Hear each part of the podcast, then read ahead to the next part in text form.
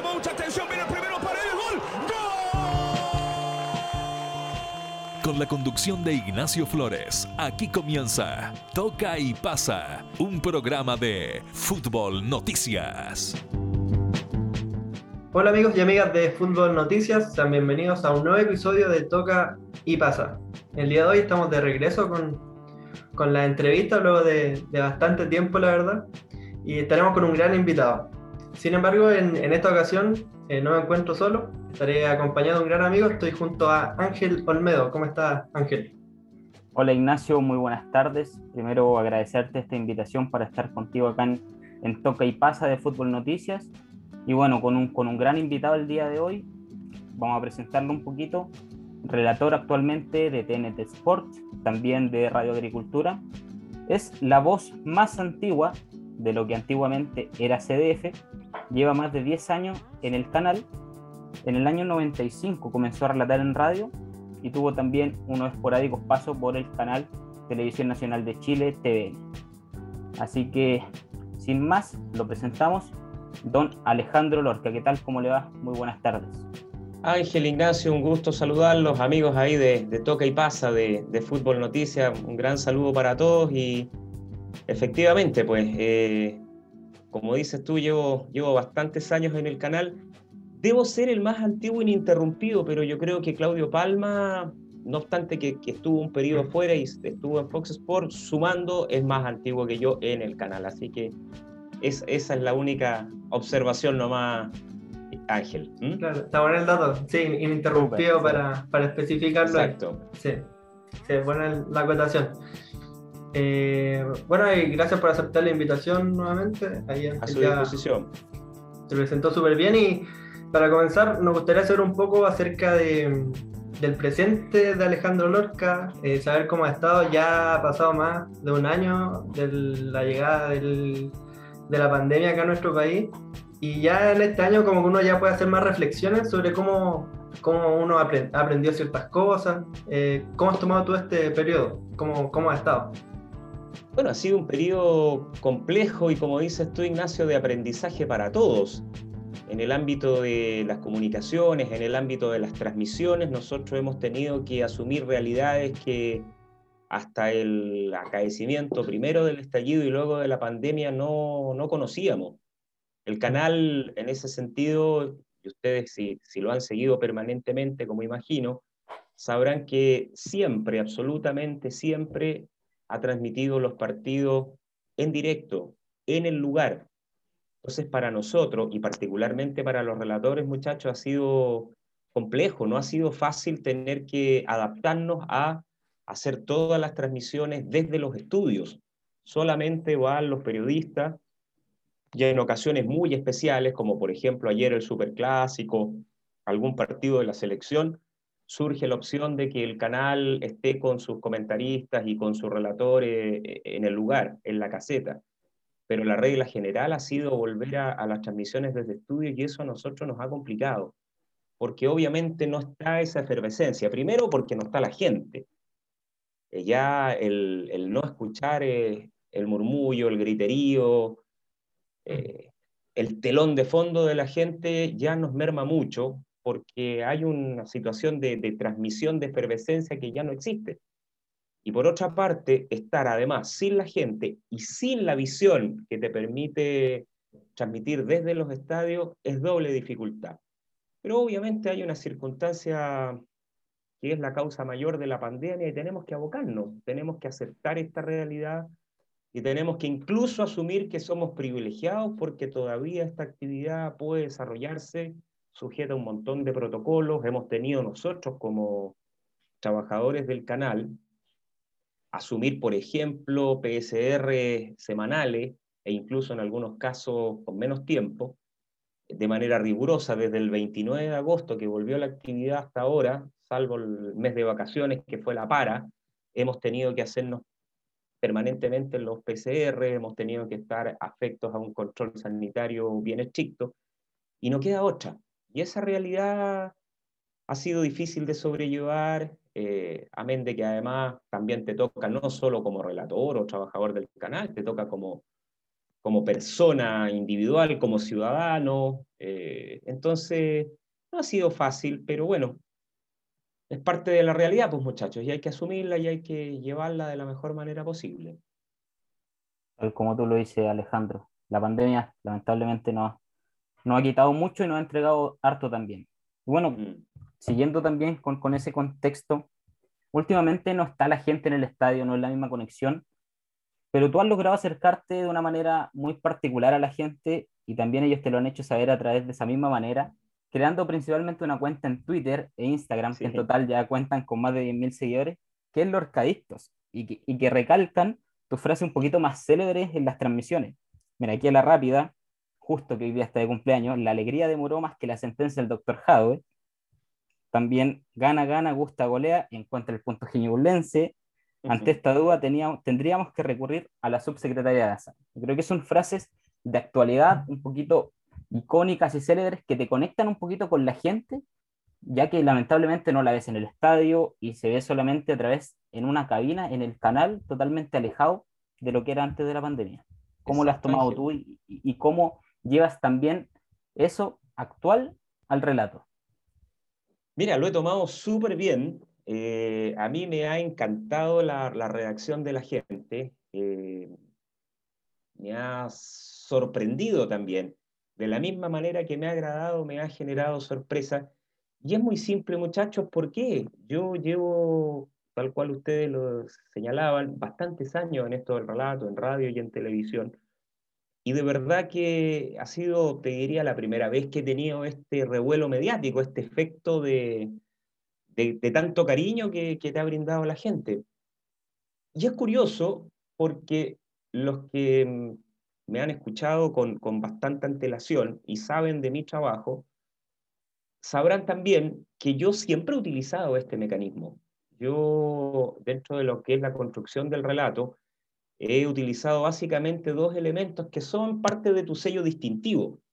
Los que estamos en el relato sabemos que una de las características y uno de los objetivos finales de todo relator es una vez cumplido con ciertos requisitos, con ciertas exigencias básicas de un relato radial, televisivo, es lograr tener un estilo propio, un sello. Y en ese sentido, yo prácticamente desde mis comienzos he tenido como sello distintivo el vincular mi relato a la literatura, sacar muchas frases de escritores, contextualizarlas con el fútbol y lanzarlas como una manera de procurar embellecer el relato, de darle un tinte eh, si tú quieres, más bonito, más bello o más culto, y por otra parte, vincularlo mucho con la contingencia. Porque el fútbol es parte de la vida social, el fútbol no es una actividad que esté escindida, que esté separada, aislada de lo que vivimos diariamente. Al contrario, muy al contrario. El fútbol es principalmente visto, claro, por todas las clases sociales, pero el fútbol profesional, por ejemplo, lo practican futbolistas que en su enorme mayoría pertenecen a, clases sociales media baja o baja, derechamente. Entonces, el fútbol es un deporte, su nombre lo dice, el, deporte popular por esencia, está íntimamente vinculado con la gente. Y yo en ese sentido eh, siempre he tratado de vincularlo con estos dos elementos. Ahora, sí me ha sorprendido, Ángel, eh, el revuelo, el revuelo, lo, que se ha producido en esta, yo te diría, desde la pandemia en adelante, porque en la pandemia se generó este, esta explosión. Yo lo atribuyo a que efectivamente la gente en pandemia vio mucho más fútbol del que veía antes, no solo Colo Colo, la U y la Católica, sino que todos los otros partidos han sido muchísimo más vistos y allí se han fijado en el estilo de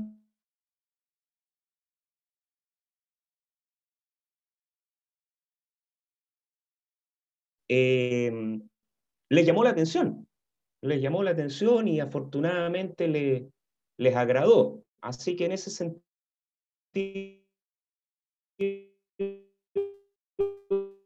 yo súper eh, sorprendido por el efecto que ha generado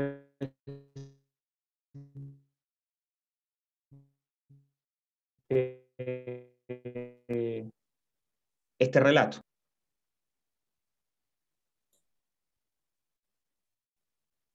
súper bien. Bueno, tuvimos unas, unas pequeñas fallas de conexión sobre el final, pero alcanzamos a, a captar muy bien lo que comentaba Alejandro Sí. y, y ya más adelante, en- durante esta conversación, profundizaremos sobre, sobre cómo ha forjado esa identidad propia en el relato. Pero antes de eso, nos gustaría eh, conocer un poco más so- acerca de, de, quizás el lado más personal de Alejandro, conocer un poco más de tu vida. Entonces, en esa línea, nos gustaría conocer eh, sobre, acerca de la infancia de Alejandro, que nos cuente un poco cómo fue tu crianza, dónde creciste, qué recuerdos tienes, quizás más, un poco más alejado del fútbol, eh, Correcto. sobre tu infancia. Mira, yo, a ver, yo nací en Santiago, eh, yo tengo 54 años, eh, me crié básicamente aquí en Santiago, como te digo, estuve un año, eh, cuando cumplías 8 años, en la ciudad de Valdivia, viví un año completo en Valdivia, pero mi infancia está íntimamente vinculada al colegio San Ignacio, yo soy ignaciano, eh, a mucha honra, gran colegio eh, Ignaciano de Alonso Valle, del centro de Santiago. Allí estuve, salvo ese año en Valdivia, toda mi escolaridad la desarrollé en Santiago, en el Colegio San Ignacio. Mis amigos actuales siguen siendo mis amigos del colegio, los amigos de la vida completa, amén de algunos amigos que uno va incorporando con el tiempo y que obviamente también forman parte de tu, de tu núcleo más cercano pero yo te diría que, que, las amistades del alma están en, en el Colegio San Ignacio. Eh, tuve una infancia muy grata, muy feliz, un padre al que perdí ya el año 99 y que ha sido siempre mi, mi mayor referencia de vida. Mi mamá afortunadamente vive, tiene 88 años y está muy bien, eh, capeando la, la pandemia adecuadamente. Y, y bueno, eh, después ingresé a la Universidad de Chile, yo estudié Derecho en la Chile. Siempre tuve la duda si era periodismo o, o Derecho la carrera que tenía que, que tomar. Eh, opté por Derecho y yo creo que me equivoqué. Vocacionalmente soy mucho más periodista que abogado, pero, pero soy abogado y no, y no periodista. Y en ese error, que fue absolutamente mío, una pifia mía, digamos, mi padre no tuvo nada que ver, al contrario, siempre me dio todas las libertades del caso y, y si yo me hubiera cambiado a mitad de, carrera a periodismo, me hubiera apañado, no tengo ninguna duda. Eh, pero bueno, saqué, no, no, saqué rápido derecho y la verdad que no, nunca rectifiqué rumbo porque de verdad siento que soy muchísimo más periodista por vocación que, abogado, no obstante que ejerzo el derecho hasta el día de hoy. Eh, bueno, les decía que me titulé en la Chile y, que efectivamente siempre sentí la locura del fútbol desde mi más remota infancia. Yo a los seis años fui por primera vez al estadio y nunca he dejado de ir al estadio. Jamás. Sí. Alejandro, aprovechando que tocaste ese tema de, de, de, ya tus inicios en el fútbol, ¿cómo surge esa conexión con el fútbol? ¿Cómo vas al estadio y finalmente mm. cómo entras en este mundo tan bonito que gira en torno a una pelota? Mira, fue casual y, y yo creo que mucha gente a lo mejor eh, lo hace del mismo modo. Yo a los seis años no tenía ninguna noción del fútbol. Mi papá era un amante del fútbol, particularmente muy hincha de la U. Y, y él, nosotros vivíamos ahí a, a, pasos de la Plaza Ñuñoa, y él, siendo yo, como te digo, chiquitito, seis años, me, me, me, toma de la mano y me dice, vamos a ir al estadio. No tenía idea lo que era el estadio. Y, y fuimos al estadio, y la verdad es que esas cosas mágicas, eh, yo subo las escaleras que parecían para mí gigantescas del estadio, y llego y veo este, esta cancha verde enorme, y fue una fascinación, una, no sé, una, un amor a primera vista. A mí me, me, impresionó el estadio, me impresionó la, la, la, el porte del Nacional, fui al Estadio Nacional, me impactó el verde, me, me, me impactó el colorido de las camisetas, eh, todo, todo. Y a partir de allí eh, fui permanentemente, permanentemente hasta el día de hoy. Yo nunca he dejado de ir al estadio desde los 6 años hasta ahora con mis 54 años, así que tú podrás comprender, son, saca la cuenta, 48 años yendo al estadio. Eh, obviamente en algunas más chicos siempre tenía que ir con alguien, eh, no iba a lo mejor con, con, toda la regularidad con la, que, con la que he ido los últimos 25 años, pero, pero sí siempre he estado permanentemente ligado, así que yo te diría que fue una fascinación, primero por, por, por asistir a un lugar que me cautivó, que fue mágico, y segundo, porque obviamente ya a partir de allí me empecé a interiorizar en el fútbol, empecé a seguirlo, empecé a escuchar fútbol mucho por la radio, a verlo en esa época, años 70 eh, y algo, 75, 76. Se transmitía muy poco fútbol, no es lo de ahora. Había con suerte un partido semanal y, partidos internacionales y, punto. Copa Libertadores, recuerdo pero, pero no era la, la, locura. Hoy ustedes tienen, los más jóvenes, el acceso al cable y una oferta, pero infinita. Puedes ver una cantidad de fútbol increíble. En esa época teníamos un partido semanal, dos partidos semanales con suerte, con suerte. Fútbol internacional imposible, prácticamente imposible de seguir. Entonces, lo único que llegaba eran las transmisiones que hacía Televisión Nacional de manera especial y esporádica, de grandes eventos. Entonces, eh, el radio, la radio era el, gran difusor del fútbol chileno y yo me cautivé pronto por la radio. Así que yo te diría que ese es mi, mi comienzo y mi, y mi inicio en, en materia de, de fútbol. Súper bien. Sí, en realidad algo provoca este deporte, que uno de tan pequeño no se enamora. No, quizá a diferencia de otro, que quizás ya en la práctica uno le empieza a agarrar el gusto del fútbol. Uno, creo que en mi caso también a los seis años, un poco quizás los ocho, pero de pequeño uno, uno se encanta y de ahí ya eh, no, no, deja. Oye, em, Alejandro, em, retomando un poco lo que comentabas sobre tus estudios de, de Derecho, em, hoy día yo imagino que ya estás totalmente alejado quizás de esa profesión, pero me gustaría saber si alguna vez ejerciste como, como abogado. Sí, no, no, no, mira, eh, a ver, estoy no del todo alejado, sigo ejerciendo, no con la profundidad con la que sí la desarrollé en alguna época. Yo cuando me titulé estuve 8 o 10 años trabajando eh, firme como abogado en una compañía de seguro y, y después también estuve eh, en una oficina propia con algunos socios eh, tomando con bastante frecuencia casos de área civil, algunas cosas laborales y mucho policía local porque yo fui abogado de compañía de seguro en el área de policía local, fundamentalmente el área de choque, de siniestros, de vehículos. Em, ahora sigo ejerciendo, pero en asesorías corporativas de carácter inmobiliario, que obviamente no me significa litigar. La litigación es lo que yo sí ya he dejado bastante de lado. Yo te diría que prácticamente no litigo, lo hace mi socio eh, fundamentalmente. También tenemos una, una abogada asociada al estudio que también em, nos ayuda en, materia de litigación.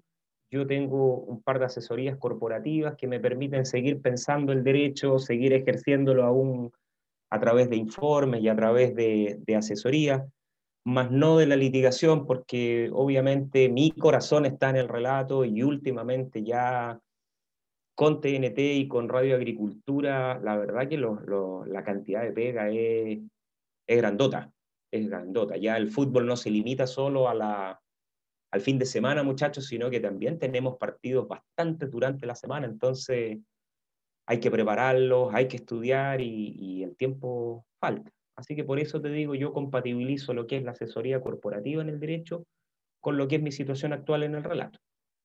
Oye, Alejandro, y tomando un poquito eso, o sea, uno se pregunta, derecho, eh, fútbol, quizás qué relación tienen, y sobre todo con el relato. ¿Cómo es que Alejandro Lorca llega a dedicarse al relato? Mira, relación entre el derecho y el relato no hay, salvo que históricamente ha habido relatores conocidos. Ojo, ha habido relatores abogados conocidos. Eh, ustedes son muy re jóvenes, pero si indagan en la historia del relato, van a dar con nombres como Carlos González Márquez, que fue un abogado conocido, que fue diputado, eh, Abraham Dueñas. Abraham Dueñas, relator de Radio Minería en los tiempos de Julio Martínez, de Edgardo Marín, eh, fue un destacadísimo relator, estuvo también en Canal 13, son los que yo recuerdo como relatores. Hubo también abogados muy destacados en el ámbito del comentario, como el Caco Villalta, que ya es un poquito más actual para ustedes. Él no relataba, pero, pero sí se dedicó la vida completa al comentario, fue bueno, él además era periodista y abogado, tenía las dos profesiones. Y, y ejerció como tal en comentarios, estuvo mucho tiempo haciendo cancha, periodismo propiamente tal. Así que esto de la abogacía y el relato eh, no es frecuente, pero ha existido situaciones anteriores con, con, ejemplos tan destacados como los que yo les señalé. Fundamentalmente Abraham Dueña, a quien yo conocí, lo considero un muy buen relator. Don Abraham falleció no hace muchos años y, y su hija es una gran locutora, la Jani Dueña, voz muy conocida, digamos. Entonces, ¿cómo eh, es que Alejandro llega finalmente al relato? El relato es casual, el relato es absolutamente casual. Yo, yo desde los seis años me cautivó, me enamoré absolutamente del fútbol y yo cuando tuve que tomar la decisión de qué estudiar, les decía que dudé entre periodismo y derecho. Opté por derecho y me equivoqué. Y por ahí, por tercer, cuarto año de derecho, yo sabía que lo mío iba a ser un ejercicio del derecho un poquito incompleto porque no tenía la pasión que sí me despertaba. Eh, yo te diría que el fútbol, más que el periodismo.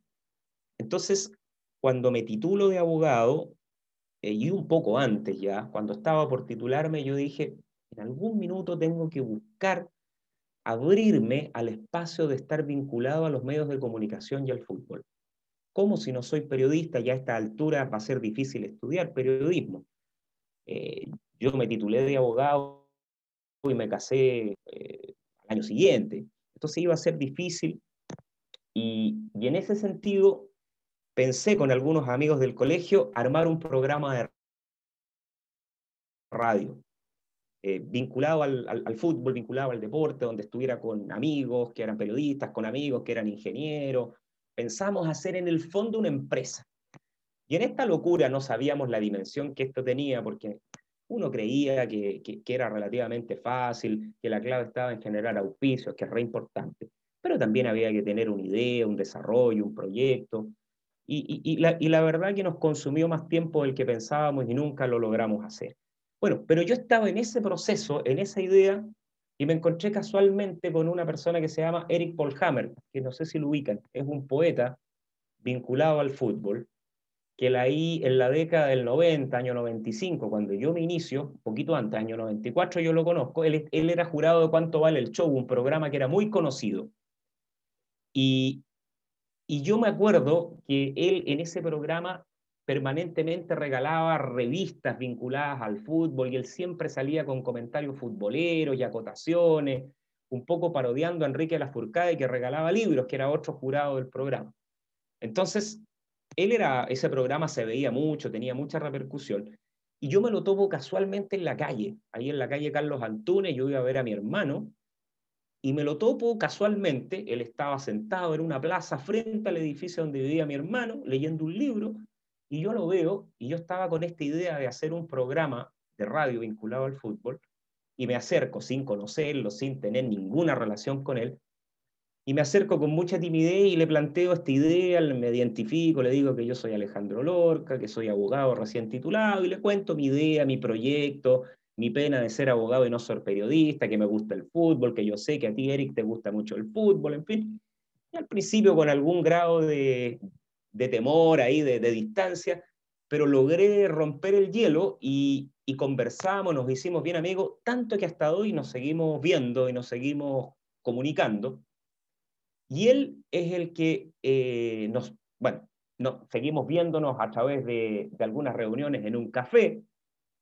Y yo le planteaba esta idea, en fin, y a Eric lo invitan a participar de un programa de radio el año 95.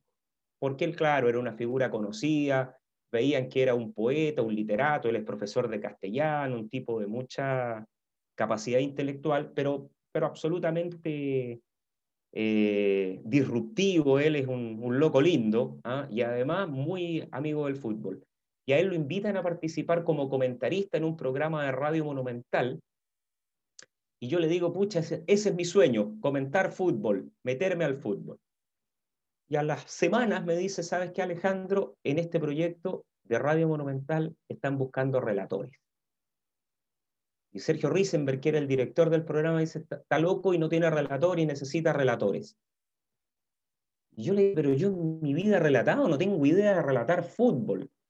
Nosotros jugábamos con Erika el relator. Bueno, debo, eh, ese es el paso lógico. Nosotros en estos cafés que, que teníamos, eh, jugábamos al relator, él era hincha de Católica y relataba los goles de Católica, y yo le relataba los goles de mi equipo, y, jugábamos al relato.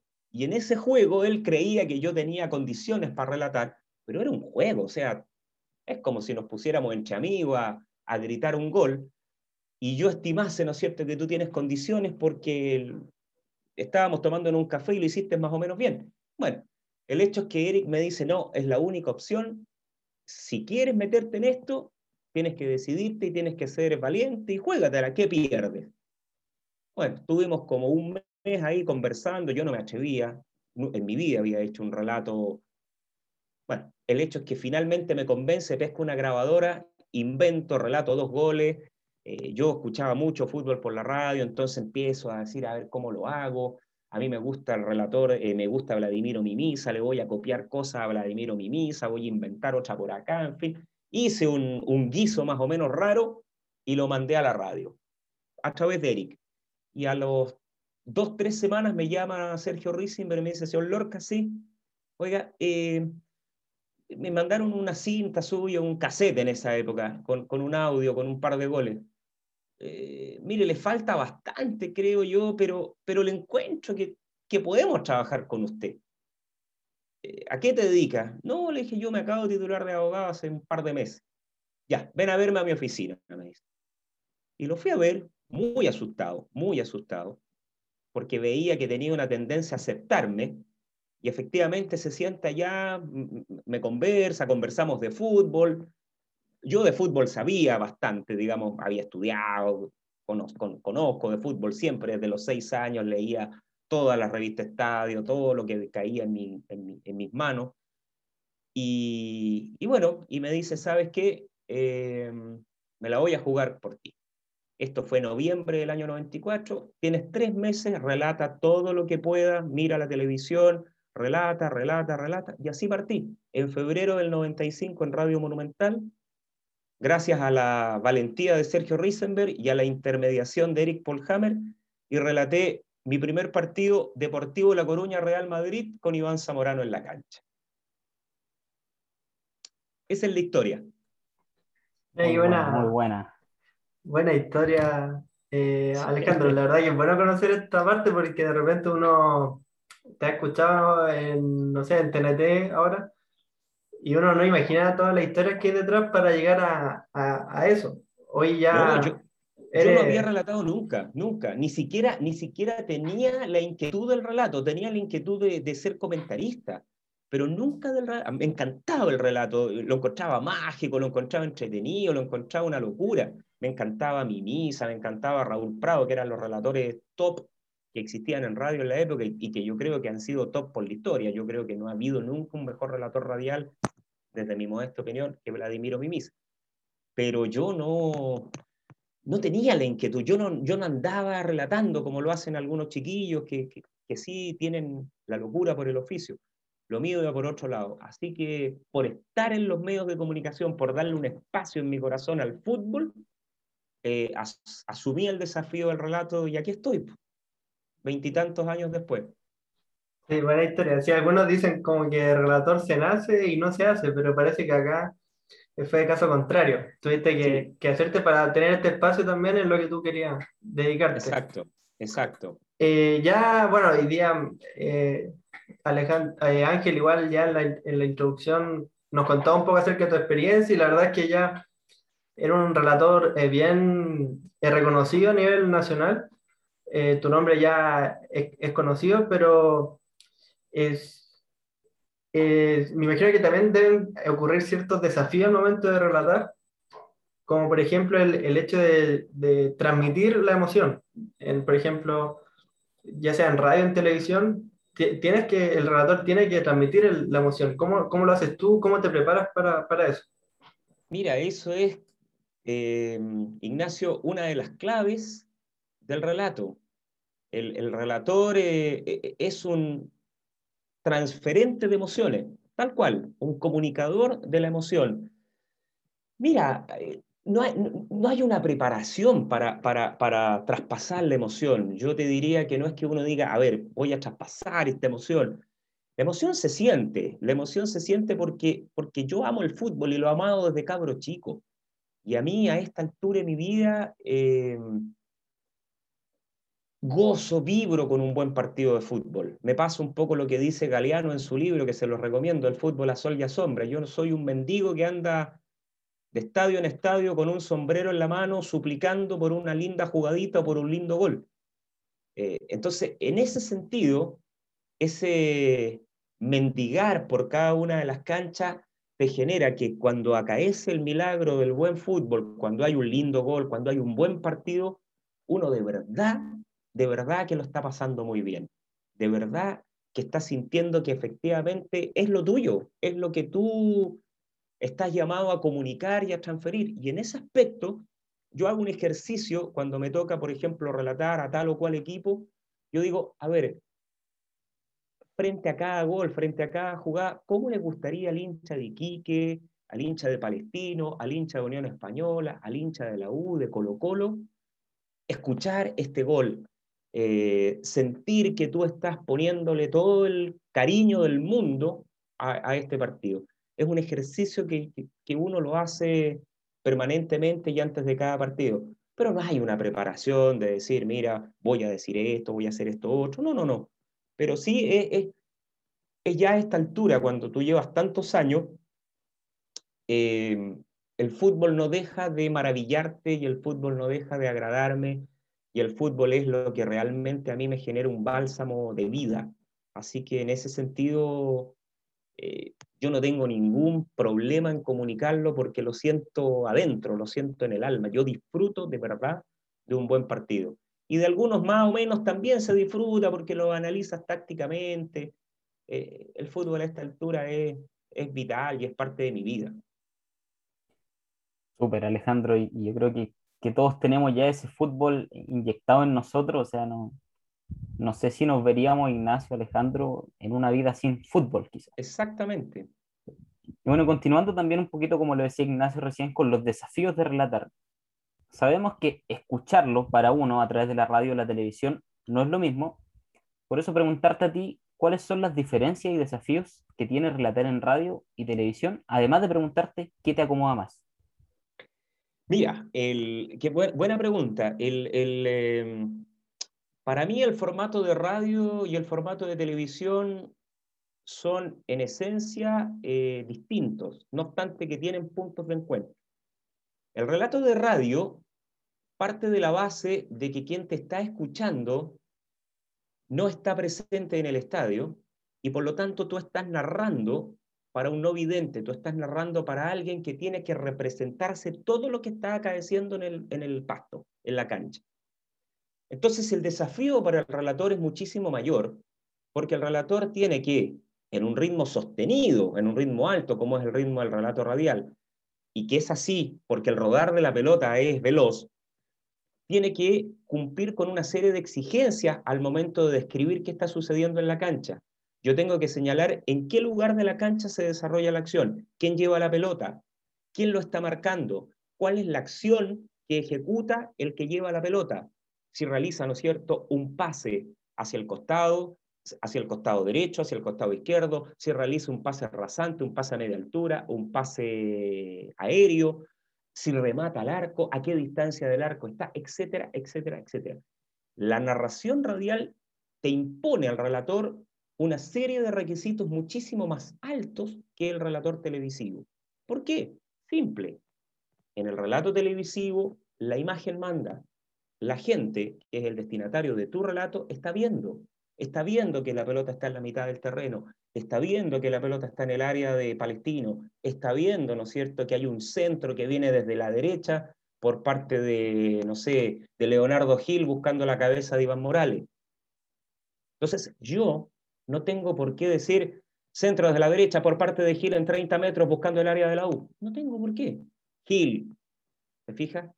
E individualizas al jugador. Entonces, en ese sentido, la técnica, a mi juicio, del relato televisivo es restar. Es restar eh, la narración de elementos que sí son vitales e imprescindibles en la radio. Pero ojo, no restarlos para hacer, ¿no es cierto?, una letanía, sino que restarlos porque, primero, el televidente lo está viendo, pero sí tienes que ser muchísimo más estricto con la identidad del jugador, la individualización del jugador, tratar de que no haya margen de error, todos nos equivocamos, pero uno trata de ser lo más certero, lo más preciso posible en la identificación del jugador. Y yo creo, y esto es una opinión personal, que hay dos, hay dos similitudes, o por lo menos yo las aplico eh, cuando estoy relatando en televisión. Cuando hay una situación en tres cuartos de cancha eh, prometedora o inminente de gol, yo hago un ritmo de relato radial, yo acelero. Yo acelero como si estuviese en la radio, porque yo creo que eso a la gente le gusta, le agrada. Eh, el relato televisivo, para no caer en una monotonía, para no ser plano, cuando la pelota está entre las áreas, ¿no es cierto?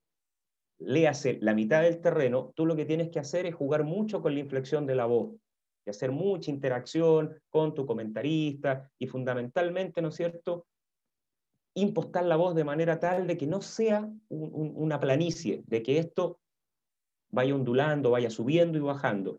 Pero cuando ya se generan situaciones cercanas a las áreas, yo por lo menos aplico muchas veces, acelero muchísimo como un relato radial. Y el gol para mí no tiene diferencia entre la radio y la televisión. La única es que en televisión es un poquito más corto, porque cuando ya comienza la repetición, se mete el comentarista. Yo en radio tengo todo el espacio para alargar, por eso el gol en radio es muchísimo más largo que en televisión. Yo no alargo mucho el gol en televisión, porque a mí me interesa el texto post-gol. A mí me, me, interesa marcar en el gol al auditor, más que por un grito de gol largo, me interesa colocar un texto que sea entretenido, que sea emocionante, que sea evocativo o que sea, comillas, contingente o poético. ¿Te fijas? Eh, allí está para mí la, importancia del gol, en el texto post-gol, no en el grito de gol. En radio, tú, tienes, tú puedes hacer un grito de gol más extenso, pero yo sigo creyendo que el texto del gol es lo más importante cuando tú cantas el gol. Y en cuanto a cuál me gusta más, mira, yo los dos he aprendido a querer mucho el relato televisivo, mucho.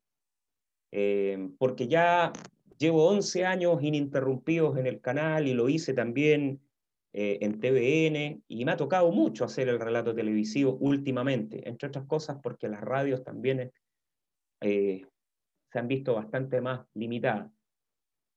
Pero eh, yo amo por sobre todo el relato radial. El relato radial es el relato madre. Para mí, el relator tiene que tener varios años de relato radial tiene que tener una experticia en el relato radial. Eh, el relato radial es mucho más exigente por las razones que les expliqué y por eso creo que allí está la clave de un buen relator. Un buen relator tiene que manejar distintos ritmos, tiene que tener un vocabulario y un lenguaje que sea manejado adecuadamente a un ritmo de relato radial, en fin. Eh, para mí, desde esa perspectiva, la radio es muchísimo más importante y es más libre, es más espontánea. Pero quiero mucho también el relato televisivo. Muy bien. Eh, interesante conocer la diferencia igual y cómo se, se marcan, eh, cómo, cómo, se notan también en, estos rasgos más técnicos también. Y ahora ha surgido otro desafío también que tiene que ver con la ausencia de público en los estadios, que sin duda le aportan mayor emoción, imagino yo, al relator. Eh, ¿Cómo lo has hecho tú, sin embargo, para poder, aún así, eh, transmitir sensaciones, quizás relatando desde, no sé si te ha tocado relatar desde tu casa quizás, o desde un, desde un estudio, Mira, eh, en el- sensaciones que están a, a distancia. ¿Cómo lo ha hecho? Mira, en el canal eh, el 99% de los relatos han sido en el estudio. ¿Ah? De mi casa relaté para el canal los eSports. El canal en la pandemia el año Los pasado. de PES. Exacto, PES, FIFA, yo no, yo no, no conozco mucho ahí, muchachos, ahí la, la nomenclatura, pero son PES y FIFA, entiendo, fundamentalmente. Eh, entonces el canal el año pasado, como estábamos con un confinamiento total, no teníamos ni siquiera la opción de ir al estudio, no había fútbol. Entonces el canal recurrió mucho al archivo, desempolvamos incluso algunos partidos de la, de, de la selección en, los distintos mundiales, y también se hicieron estos campeonatos eh, de eSport, de, de- de juego electrónico, FIFA y PES. Y, y se hicieron programas, y ahí me tocó relatar de mi casa mirando el computador, y de verdad es bonita la experiencia, pero es difícil. Es difícil porque el, el monito anda a mil por hora, y ahí me sirvió mucho haber relatado radio. Yo lo hice en un formato absolutamente radial. Y yo creo que ese fue el comienzo de que la gente le llamó la atención a este gallo que, hablaba tan rápido, mirando estos monitos tan chicos. eh, y creo que les gustó, les llamó la atención. Terminaba colorado como tomate, porque de verdad era un ejercicio. Son partidos cortitos, deben durar 15, 20 minutos, pero yo los hacía a, a, a 100 por hora, a 100 por hora, lo que más podía. Entonces yo creo que eso llamó un poco la atención. Eh, pero en línea general, Ignacio, lo hacemos, eh, o sea, no, no en línea general. Todos los partidos que tú ves de la mm, primera división, del torneo Plan Vital y del ascenso, lo hacemos a través del estudio. Vamos al canal y allí tenemos el estudio y ahí transmitimos con monitores. Eh, sí, pues, yo te decía al comienzo que, que, que en general eh, la merma del, de la ausencia de público ha sido importante y cuesta, y cuesta transmitirlo, y cuesta emocionarse, sobre todo cuando los partidos son malos y de repente te tocan partidos muy malos. Si, si, si es innegable, si ustedes lo ven, yo no lo puedo, no lo puedo eva- evadir y ni puedo evitar decir que el partido no, no prendió nomás. ¿ah? Como decía, mira, ahí hay, ahí hay una frase. No prendió esto. El partido no prendió. Y, y de verdad eh, es innegable. Pero, pero vuelvo a lo que le comenté, no sé si Ángel o a Ignacio, en su momento.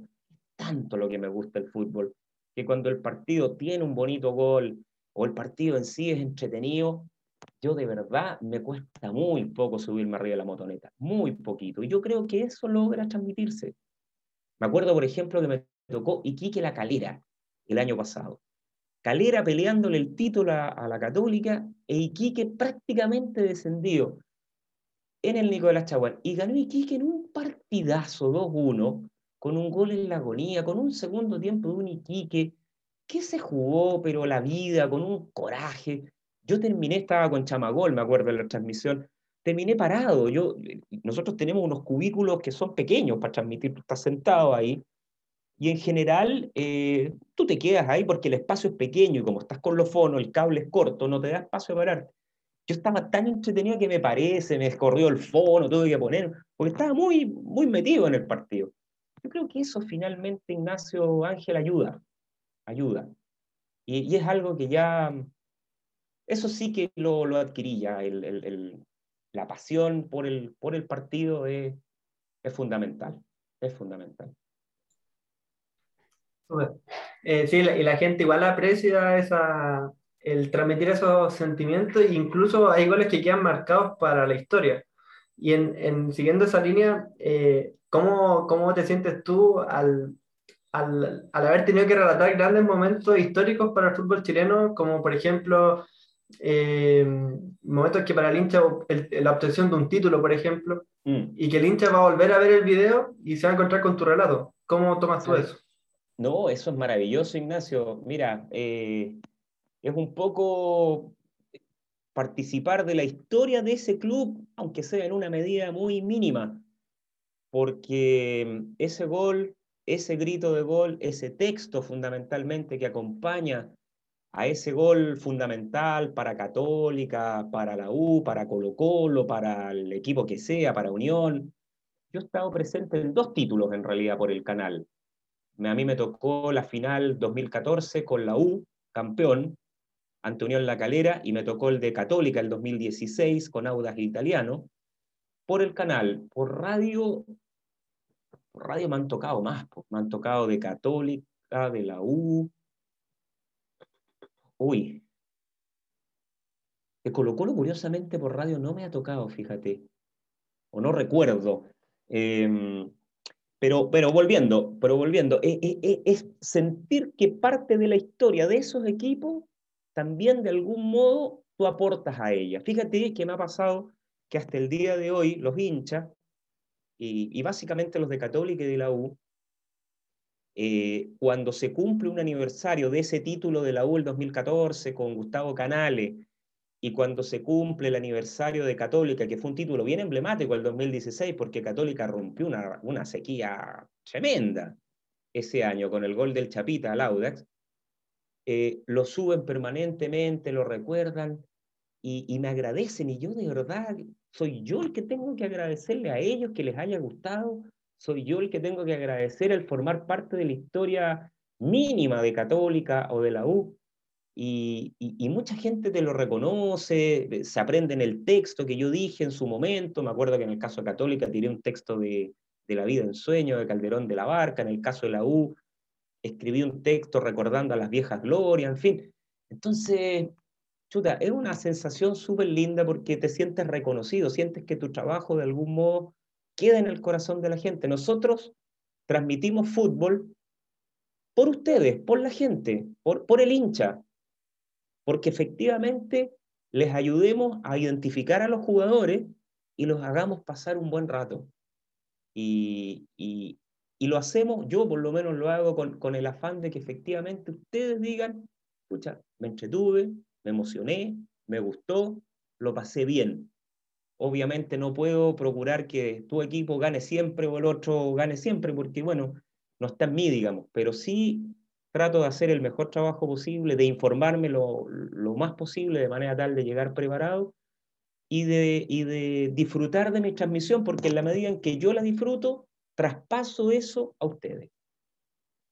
Sin duda se agradece todo ese esfuerzo. Yo creo que Ignacio comparte esas palabras y, y bueno, son muchos momentos icónicos que quedan en el, en el, recuerdo del hincha principalmente. Y bueno, siguiendo un poquito con, con, esa línea de los momentos icónicos, ¿cómo ha sido y qué se ha sentido para ti relatar partidos de la generación dorada?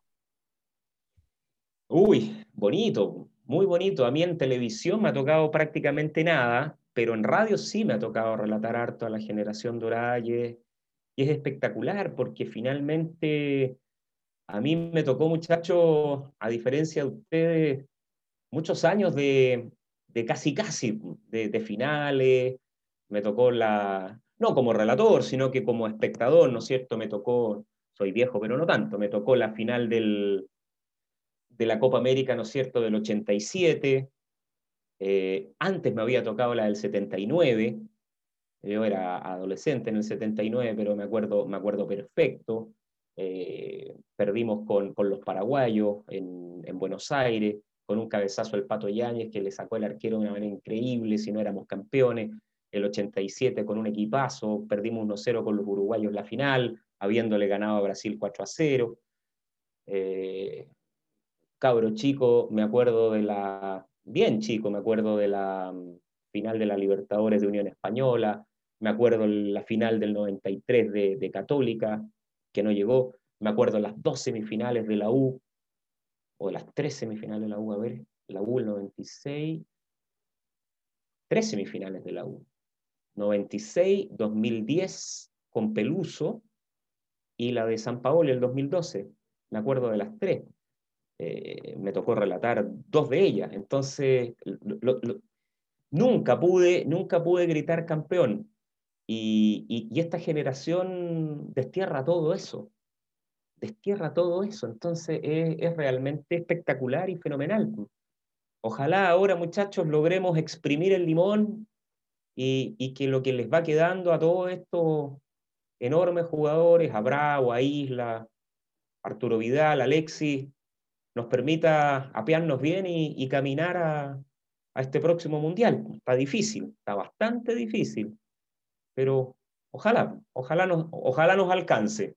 Mientras no sea imposible, hay que, hay que seguir intentando. Es verdad, es verdad.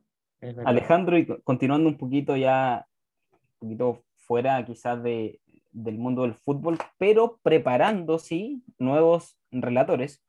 ¿Cómo ha sido para ti esto de hacer clases del, del relato, que lo comentamos un poquito recién fuera de micrófono? ¿Qué es, ¿Cómo ha sido la experiencia y, y cómo te encuentras y qué es encontrarse también con nuevas promesas del relato? Mira, fue bien, eh, ha sido bien bonito. Lamentablemente lo tuvimos que interrumpir. Nosotros hicimos clase hasta el 2018. Perdón, el 2019 íbamos a hacer el curso. Nosotros en general lo hacemos desde finales de agosto, septiembre hasta diciembre. Ese es el periodo en que normalmente se desarrollaba ProGol. Pero el 2019 me había propuesto Loreto Araya, que es la directora de, de nuestra jefa y la, la, de verdad la dueña de la pelota. Una gran persona ella. Ella nos, nos había propuesto el 2019. Yo el 2019 estaba muy, muy cansado y yo pasé. Yo le dije, Loreto, yo, yo este año de verdad no tengo fuerzas como para. Y mira, mira lo que son las cosas, porque de haberlo hecho hubiésemos estado en mitad del, de las clases y no hubiéramos podido seguir por el estallido. Consideren ustedes, muchachos, que nuestro instituto se ubicaba ahí en eh, Rafael Cañas, que es una callecita perpendicular a Providencia, a tres cuadras de la Plaza Italia, o Plaza Baquedano, o Plaza de la Dignidad, como quieran llamarle. Entonces, hubiese sido absolutamente imposible hacerlo. Y bueno, y el 2020 quedó trunco por el tema de la pandemia. Pero créeme que los cinco años anteriores, no, el proyecto fue maravilloso porque, eh, mira, te, permitió explorar un área que yo no, no había realizado nunca, que es el hacer clase, la docencia, si tú quieres, aunque sea un taller de relato bastante modesto. Pero nosotros lo hicimos con mucha seriedad junto a Loreto y junto a grandes amigos. Yo te digo, lo hicimos en su minuto con, con Claudio Palma, con eh, Juan Ignacio Abarca, eh, estuvo acompañándonos Valdemar Méndez, porque quisimos darle una formación integral al relator, no solamente analizar el relato radial y televisivo, sino que eh, hicimos, por ejemplo, una pequeña cátedra de reglamento. Tuvimos a Enrique Oces los cinco años con nosotros. Tuvimos una cátedra de historia de fútbol, introducción al periodismo. La hizo Ignacio Pérez Tuesta, que es director de la carrera de periodismo en la Universidad de las Américas. Y después estuvo a cargo Marco Sotomayor, eh, tuvimos eh, estrategia con Valdemar Méndez y después con Eros Pérez. Entonces hicimos y educación de la que es muy importante con Loreto Araya, que ella es actriz y es coaching vocal, eh, la más reconocida de, de, del país, diría yo, a esta altura. Entonces, de verdad que quisimos dar, aun cuando acotado en el tiempo, en cuatro meses, una formación muy integral al chiquillo que quiere meterse en el mundo del relato. Y, para mí fue un aprendizaje súper lindo. Yo lo paso muy bien haciendo clases, me ha permitido eh, vincularte con generaciones jóvenes, con ustedes, saber un poco cómo ustedes tienen el pulso del fútbol actual, cómo ven este oficio. Eh, y me permitió también aprenderlo teóricamente, porque el curso nosotros lo estructuramos, lo ordenamos, eh, contratamos un metodólogo que nos dijo, mira, van a ser tales y tal cantidad de horas, van a hacer esto, esto, esto. Eh, lo hicimos con mucha seriedad y con mucho rigor, y yo lo sigo haciendo, o lo hice hasta el 2018 con el mismo rigor eh, que, que, que, lo hicimos anteriormente. O sea, en ese sentido hay una preparación bien científica, eh, o lo más científica posible, si tú quieres. Y, y además súper lindo el contacto con los alumnos. Fíjate que hasta el día de hoy eh, tengo contacto permanente con, con, con varios. De hecho, en el canal, mira, Fabián Astudillo, que hoy por hoy es el relator más joven que tiene el canal, alumno nuestro, eh, el mejor alumno de su promoción, uno de los grandes proyectos jóvenes que tiene el relato del país en este minuto. Rocío también fue alumna nuestra, Rocío Ayala. Eh, Julio González, que partimos hablando de él ahí, off the record, eh, Ángel. ¿quién más? Eh, Guillermo Santibáñez, que ha estado en Radio Bio, Bio que ha estado en Televisión Nacional. Eh, bueno, yo tuve hablando Villagrán como alumno, tuve al Pato Vergara, que son relatores consolidados del canal también.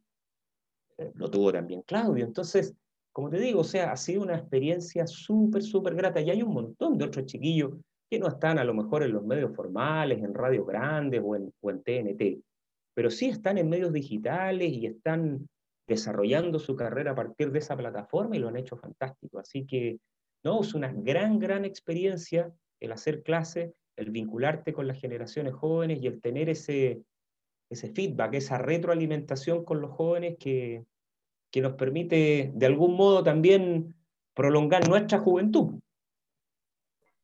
Sí, también cuando surgió esta idea también fue muy comentada también en los medios y yo lo encontré, encontré que fue una iniciativa súper buena, sobre todo considerando que si bien el relator eh, debe tener esta pasión y vocación, pero también encuentro que es bueno de juntar todos los elementos, eh, estrategia, eh, las reglas de arbitraje, que son conceptos súper claves, juntarlo en un centro de estudio lo encontré genial. En el fondo convierte esto de relatar en una carrera. Ahora, eso es lo que yo quisimos, incluso, perdona el paréntesis muy breve, Ignacio, yo, yo creo, eh, y ustedes que están iniciándose en esto del periodismo, yo creo que a lo mejor pensar, ¿no es cierto?, eh, en, en, en un ramo suena presuntuoso, pero yo creo que varias escuelas de periodismo podrían pensar en un taller de relato deportivo, había consideración que mucho cabro joven que ingresa a estudiar periodismo el bichito del periodismo deportivo es muy potente. Y dentro del periodismo deportivo, comilla, el oficio del relator eh, es, eh, es, un instrumento re valioso eh, que genera mucha magia. Yo, yo, yo sé que, genera mucho encanto en, la gente joven y que pudiera ser perfectamente para las facultades de periodismo de las universidades un, un súper buen elemento. Nosotros, mira, no hemos tenido la, a lo mejor el, marketing suficiente y la capacidad suficiente como para proponerlo a las universidades. Pero yo creo que las universidades podrían, nosotros somos, yo claro, no soy periodista, pero soy abogado, eh, Valdemar es uno de los mejores analistas del, medio chileno, en fin, somos, somos en general tipos eh, que nos hemos capacitado. Enrique Ose, presidente de los árbitros, hoy por hoy enseñando arbitraje en México, ¿te fijas? Entonces yo creo que se podría pensar en un taller, en un taller eh, que tuviese una duración más o menos similar para los interesados. Yo creo que sería una, una experiencia reinteresante para los, para los chiquillos que les gusta el, el periodismo deportivo. Sí, está, sería suerte, vamos a, a planteárselo a la, a la decana. Exacto. Eh, bueno, hace, un, hace unos un par de minutos recién, Alejandro nos, comentaba que el 2019 fue un año en el que él se veía bastante agotado. Sin duda que estaba con hartos proyectos y uno de ellos lo tenemos aquí a mano. El ah, fútbol, la pasión cuenta. Las la coincidencias, porque esa vez Nelson me invitó, así que puede estar en el lanzamiento. Y estoy acá con el libro y me encontré que estaba con, estaba con tu firma incluso. Mira, la coincidencia, sí. Así que ahora nos volvemos a encontrar y, me gustaría como que nos cuentes un poco más acerca de ese proyecto, eh, Fútbol, la pasión cuenta, eh, cómo surge la idea de crear un libro y cómo fue el proceso de pasar del relato oral al, al escrito. Al relato escrito. Bueno, es que el relato escrito, Ignacio, es otra de mis pasiones. Yo les conté que yo nutro mi relato también de la literatura. Yo leo mucho, me gusta mucho, estudié también un semestre de literatura y, me quedó también el bichito de leer siempre. Yo siempre ando con un libro y tú lo podrás ver acá, por ejemplo, estoy leyendo este, ¿ah? un gran autor francés, Pierre Lemaitre, yo se lo recomiendo. Siempre ando leyendo. Entonces, eh, una de mis fascinaciones es el fútbol y la literatura. Eso también da para un ramo en la universidad, un pequeño taller, ya sea en literatura o en periodismo hay grandes autores, Ignacio, Ángel, que han escrito de fútbol. Y yo los recomiendo como hinchas del fútbol a leerlo.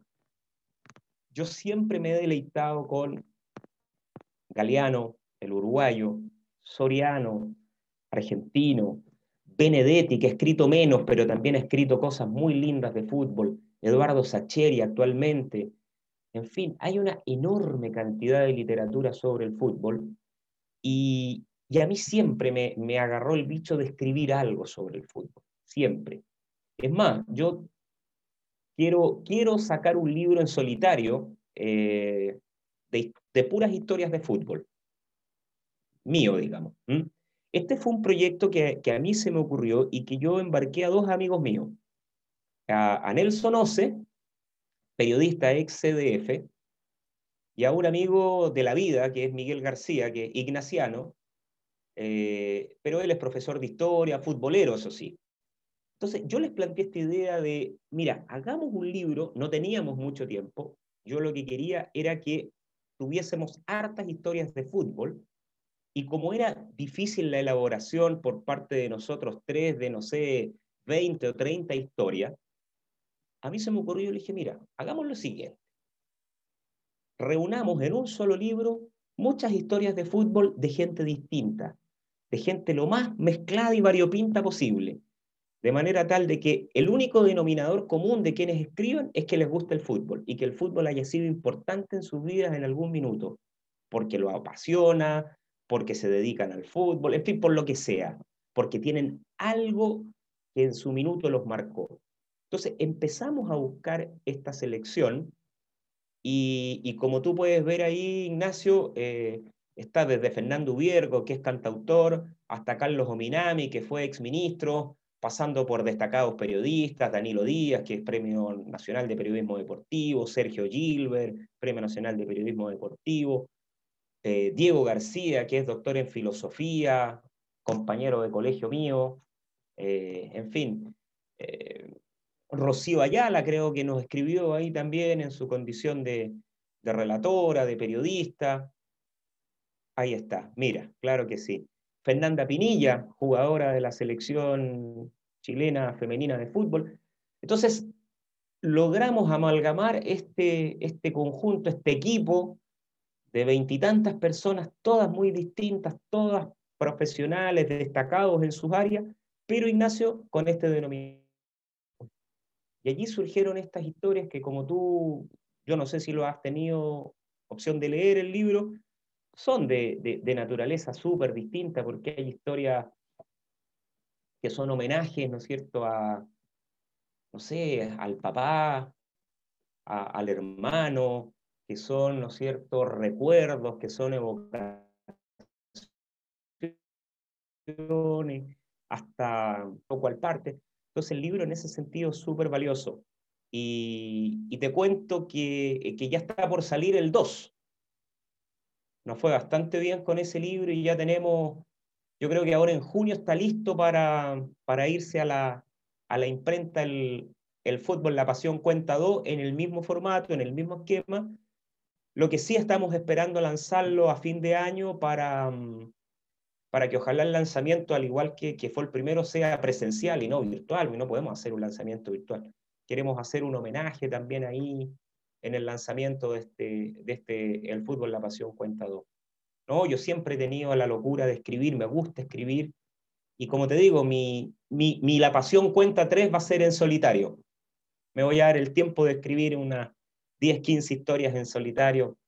Por el momento no, no he tenido el tiempo, pero, pero de verdad que, es algo que sí voy a hacer. Es, mi, es un propósito. Qué linda, qué linda historia, Ignacio, nos se comparte y, y o sea, conocer un poquito más este otro lado de Alejandro y no, no solamente ya con la figura que uno escucha, ya sea a través de la radio o de la televisión. Y bueno, para ir ya también finalizando, quisimos hacer en conjunto con unos compañeros que crearon también una página que es Siguiendo el Dorsal, la sección set, que es más bien un ping-pong de preguntas, Alejandro, para que, para que sea más rapidito. Perfecto. Comenzamos. ¿Canción que te gustaría que sonara en este momento? Perdón, canción canción que te gustaría que sonara en este momento. Uy, qué difícil. Em, yo soy bien viejo, ¿ah? Cualquiera de Cat Stevens. Los maté, ni saben quién es Cat Stevens. No, sí, sí lo, sí, lo digamos. ya. Eh, ¿Qué significa relatar para ti en una frase? Buena parte de mi vida. ¿Radio o televisión? Uy, qué difícil. Radio, pero muy cerca la televisión. Continuamos. ¿Con o sin puesto de cancha en la radio? Con, con. Siempre con puesto de cancha. Bien. ¿Leer un libro o ver una serie de televisión? Leer un libro. ¿Libertadores o Champions? Como espectáculo, Libertadores. Eh, perdón, Champions. Como espectáculo. Como pasión, Libertadores. Ah, bien ahí. ¿Cristiano o Messi? Messi. Por masacre. Un deporte que no sea fútbol. El tenis. Me encanta. Relato tenis, he relatado tenis en la radio. Lo juego con bastante dignidad para mi edad eh, y lo veo permanentemente y soy un fan absoluto de Roger Federer. Bien. ¿Candidato al título en el fútbol chileno? En esta temporada, Ignacio, Sí. Católica, y me van- se van a reír, Palestino. Bien, bien. Muy de acuerdo yo, no sé tú, Ignacio. Ahí da para Continuando. otro episodio. Con la otra cara de la moneda, candidato al descenso. Uy, es difícil ahora, ¿ah? es bien difícil ahora perfilarlo. Mm. A priori, a priori, eh, claro, y está basado en, en lo que hemos visto. Lamentablemente el guanderito no se ve bien. No se ve bien. Y creo que Curicó le va a costar mantener la categoría también. Mejor jugador de la generación dorada. Mm, uno solo. Ay, ay, ay, qué difícil. Eh, va en el gusto personal. eh, mira, eh, yo entiendo, yo entiendo que, Arturo Vidal es un fenómeno y que Arturo Vidal eh, es un tipo completo que te puede jugar en distintas funciones, que, que se ha echado los equipos al hombro, que es caudillo y todo. Eh, lo entiendo. Y creo que racionalmente, que racionalmente Arturo Vidal debiera ser el mejor jugador de esta generación dorada. Pero los momentos de alegría, de deleite, eh, esa cosa del barrio, la, la- cachaña, la gambeta, la habilidad, eh, eh, la tierra, el, baby fútbol que me ha regalado Alexi, no me lo ha regalado nadie de esta generación dorada. Por eso, la razón, Vidal. El corazón y el gusto, Alexis. Muy, muy buena respuesta. Creo que ya lo mencionaste a lo largo de la entrevista, pero referente en el relato. Mira, eh, de mi época, en radio, en radio Vladimiro, Vladimiro, yo, yo encuentro que Vladimiro Mimisa, para las generaciones que no tuvieron la suerte de escucharlo, yo entiendo que hay mucho material de él todavía en distintas partes, plataformas, escúchenlo. Era realmente un tipo genial, genial, con un gran léxico, gran ritmo, un innovador. Para mí, Vladimiro, un gran referente. Me encantaba también el relato de Raúl Prado, también un relator de esa época. Eh, en televisión, sin duda, que para mí eh, mi, máxima referencia ha sido Pedro Carcuro. Lo encuentro un gran relator. Y Claudio eh, creo que ha sido alguien que, que marcó mucho, muchísimo en su, en su momento eh, concordantes con, los, con, con, con esta generación dorada. Mm. Bien, Alejandro, y ya para concluir la última. Dígame. Un, un relato que atesores. Uy. Yo a todos mis relatos les tengo cariño por distintas circunstancias, pero mira, si tuviera, permíteme darte tres, querido Ignacio, porque Ah. para mí uno es difícil. Yo atesoro el 1 a 0 de Chile sobre Argentina del 2008, cuando se gana con un gol de Orellana, ¿no es cierto? El famoso gol histórico, que lo hice por Radio Bio Bio.